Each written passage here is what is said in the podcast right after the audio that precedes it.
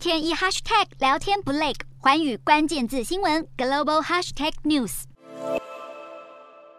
本月中旬才接任俄罗斯联邦太空总署署长的俄国副总理波瑞索夫，二十六号与总统普丁开会，并表示俄罗斯打算二零二四年，也就是两年之后退出国际太空站。美国太空总署高阶官员表示，俄方完全没有告知要退出合作了二十年的国际太空站计划。国务院对这项消息感到遗憾且讶异，而白宫方面则表示，美方将思考如何减轻影响。美俄双方因俄罗斯入侵乌克兰而陷入紧张气氛。两国在国际太空站的合作已经是所剩无几的民间合作连结之一。现在俄国扬言在两年后退出这项合作，引发外界担忧。不过，有前美国太空员认为，这反而是美国太空总署提升水平的大好机会。美俄两国的太空总署也早在先前就已经商讨，要将参与国际太空站的计划时程延长到二零三零年。美方表示将会持续与伙伴们进行沟通协调，确保计划按时程进行。